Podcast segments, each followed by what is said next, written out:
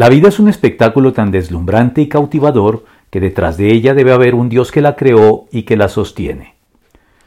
Volviendo con la vida como espectáculo, con todos sus cautivadores aspectos visibles y evidentes, unidos a las explicaciones científicas de todas sus maravillosas dinámicas y procesos y todos sus fascinantes misterios, la Biblia nos revela que, además de crearla, Dios es, a su vez, en la persona de su Hijo, el Verbo de Dios que estaba con Dios y era Dios desde el principio, mucho antes de encarnarse como hombre en la historia para redimirnos en la persona de Cristo, quien la sustenta también de manera continua y actual al informarnos en la inspirada pluma del apóstol en relación con Cristo que, porque por medio de él fueron creadas todas las cosas en el cielo y en la tierra, visibles e invisibles, sean tronos, poderes, principados o autoridades.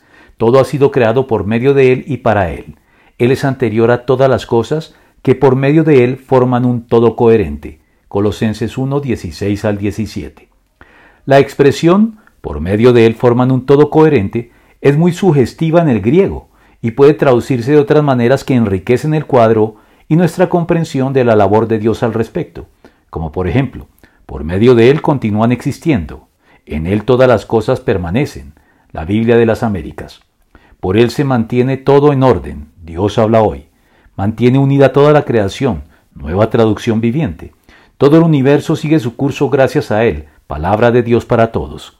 Todo tiene en él su consistencia, Biblia la palabra hispanoamericana, y todas las cosas en él subsisten, Reina Valera del 60.